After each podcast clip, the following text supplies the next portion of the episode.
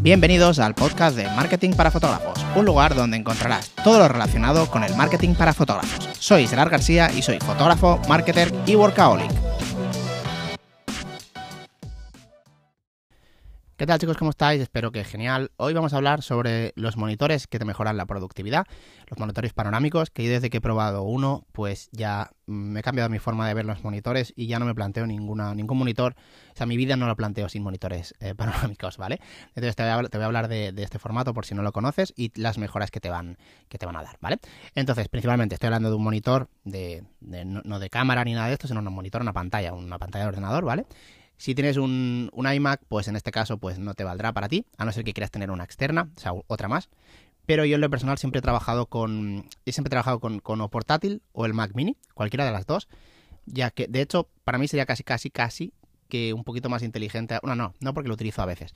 Pero yo en lo personal el Mac Mini, cuando lo utilizaba, tenía todo el set en casa y todo el set en el despacho. Me refiero, pantalla, eh, teclado y ratón. Entonces yo llegaba y conectaba un cable y, y así, ya está, ¿no? Entonces el, Mac Mini todavía es mucho más pequeño que el, que el MacBook Pro y es mucho más, mucho más económico, teniendo prácticamente lo mismo. Entonces, bueno, eh, es igual. En lo que me refiero es en esto, ¿no? Si trabajas con Mac y tienes un iMac, pues quizás no te valga este podcast de hoy, pero si no, si tienes un MacBook Pro y utilizas monitor externo o si tienes una, una torre y, trabajas con, con, monitor, o sea, con pantalla normal, eh, te voy a recomendar el 100% que te mires, te plantees tener un monitor eh, panorámico. ¿Vale? Hay, hay varios formatos, creo que son, pero básicamente son los super, bueno, los super super, super panorámicos, no, hay unos tipo LG que son gigantes que tienes que pillar, eh, bueno, yo, siempre que, que, veo los monitores estos, me gustaría tener uno eh, para probar, pero no sé hasta qué punto es cómodo, que son extremadamente largos y muy, muy achatados, como si dijésemos, que este sería el panorámico extremo, extremo. Yo te estoy hablando de los panorámicos normales, que si pones en, Amazon monitor panorámico de 32, que es el que yo tengo, bueno, el, formato digo, lo verás. Tienes una, una, la parte larga, ¿vale? La parte horizontal es extremadamente larga, no tanto como los que te acabo de comentar, que esos yo creo que son hasta incómodos, para depende de, qué cosas, pero sí que son mucho más mucho más, la, parte horizontal es mucho más larga y la parte vertical, o sea, la altura, como sigue según la altura es más corta en proporción, ¿vale? Entonces es como más más estirado, como si estiradas, estirarás, ¿no? La parte horizontal. Y en lo que te mejora, porque dices, bueno, para eso te compras la pantalla más grande del todo. O sea, tanto la 16 novenos, que es la normal, creo, pues te la compras más grande y en, todo. No porque es incómoda esa. Me acuerdo de un amigo, bueno, me acuerdo no. Hay un amigo mío que trabaja con una de 42, que básicamente es una tele, monitor, y es horrible. O sea, es horrible porque tú para, para, parece una tontería, pero para irte arriba a la izquierda, o sea, para que te hagas una idea de la parte de arriba a la izquierda, es que tienes que mover un montón la cabeza, es muy incómodo, muy incómodo. En cambio en estas, no, porque tu ángulo de visión en los laterales sí que te da, tienes que girar un poquito más la cara, el primer día te, los primeros días te molestará un poco, luego ya te acostumbras, pero no tienes que ir para arriba, ¿vale? Que es lo que molesta más. Entonces es muy cómodo y tiene la ventaja de que tienes, tienes mucho más espacio de trabajo, pero no tienes más altura, que al final no te aporta nada.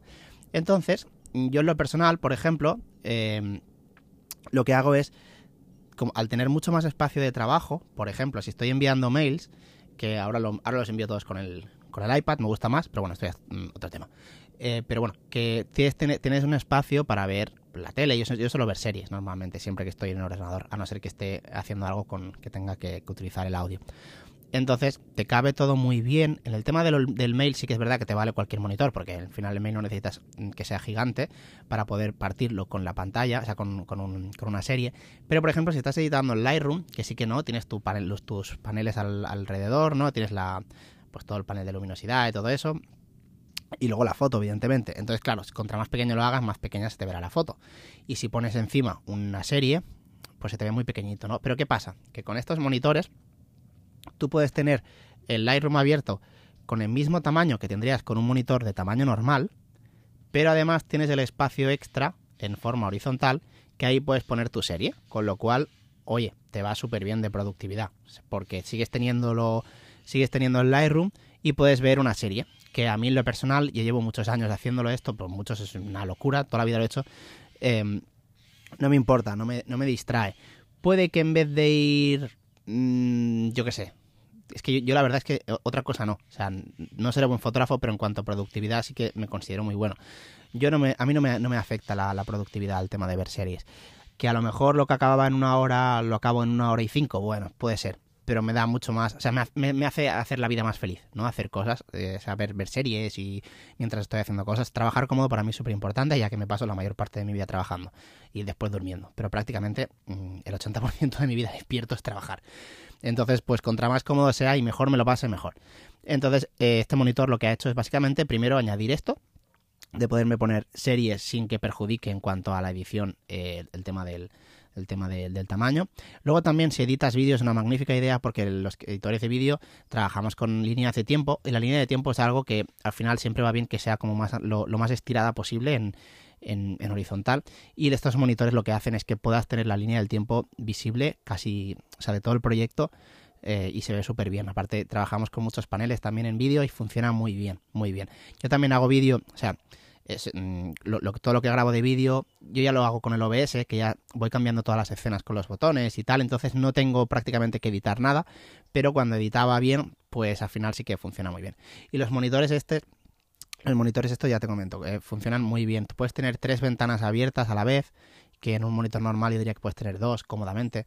Puedes tener tres y hasta cuatro y no tienes ningún tipo de problema y para la productividad funciona, es que funciona increíblemente bien. Ya sabéis que soy un obsesivo de la productividad y para mí ha mejorado muchísimo, muchísimo. Un monitor de estos ha mejorado, eh, pero vamos, una, una auténtica locura, ¿vale? Por todo lo que te acabo de, lo que te acabo de comentar puedes estar viendo cualquier, puedes estar navegando en un lado, en el correo en el otro, eh, mientras, no sé, puedes hacer un montón de cosas. A mí, la verdad es que me encanta. Entonces, puntos a tener en cuenta de los monitores panorámicos. Vale, primero, suelen ser más caros. No te digo una locura, pero sí que suelen ser más caros. Entonces, hay que tener bastantes cosas en, en cuenta, porque yo en lo personal, el que tengo en la agencia, me lo compré hace como tres años, creo, si no recuerdo mal. Hace como tres años que me lo compré. Perdonad que hay un pajarraco por aquí gritando. Eh, bueno, espero que no se escuche mucho. Eh, yo me lo compré hace unos tres años, un Acer creo que es, y está muy bien de color, me encanta, que al final los fotógrafos, una de las cosas más importantes es el tema del color, ¿no?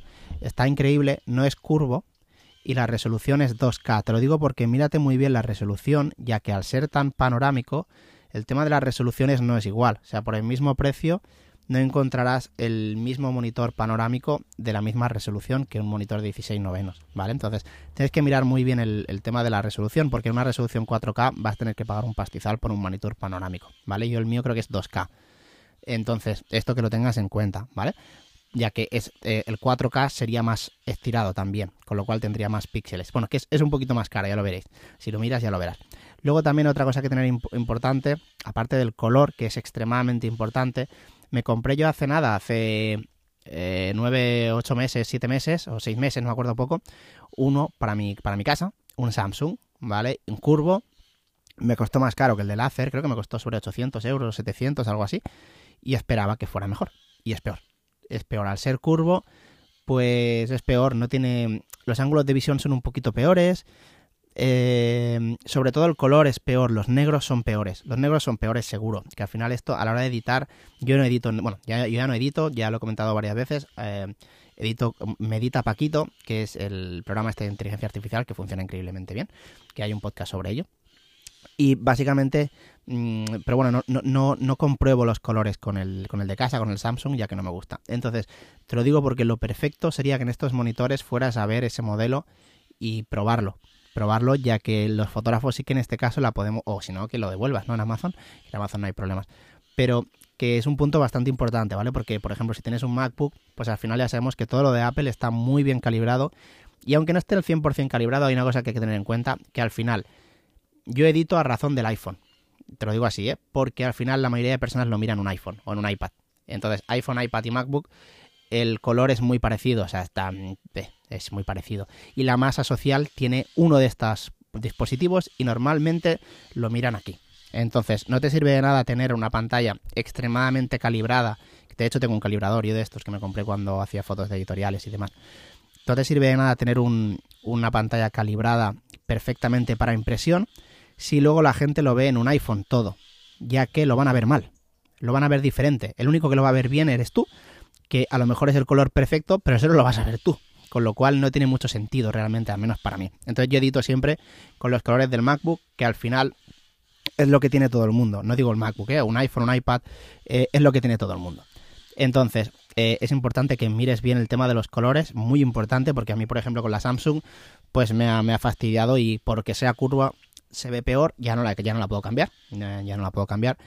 Y bueno, me arrepiento un poco de no, de no haberla podido cambiar. Y ya no puedo editar fotos ahí, tío. Sí que es verdad que edita Paquito, pero en la de la agencia se ve, se ve mucho mejor. Entonces, lo perfecto para mí sería un curvo eh, panorámico, ya que los panorámicos, al ser panorámicos, pues lógicamente tienes como que girar un poquito más la cara. Y los curvos te mejoran esto, porque como está curvado, está como más cerca. Y no tienes que girar tanto. Parece una tontería, pero al ser panorámico, cuando veas uno lo entenderás si no tienes uno. Pero el problema es el color, ¿vale? Entonces fíjate muy bien en este tema, fíjate en resolución, color, que sea bueno, o sea, que más que que sea bueno, que lo veas tú en directo, o si no, que lo cambies, si no. Y el, formato de panorámico. Yo te recomiendo, hay varios, varios tamaños. Para mí el tamaño perfecto es 32, ¿vale? Está el de 27 y el de 32. He probado los dos y a mí el que me gusta más es el, el de 32, que al final pues está, es que se ve, se ve, se ve muy grande y está, y está increíble. Eh, pues nada, espero que te haya gustado el podcast de hoy. Ha sido un poquito el tema de productividad, que ya sabes que soy muy obsesivo y al final en el tema de negocio es algo que mm, mayor productividad es mayor rentabilidad. Mayor rentabilidad, pues siempre es bueno. Espero que te haya gustado el podcast de hoy y como siempre nos vemos en el siguiente.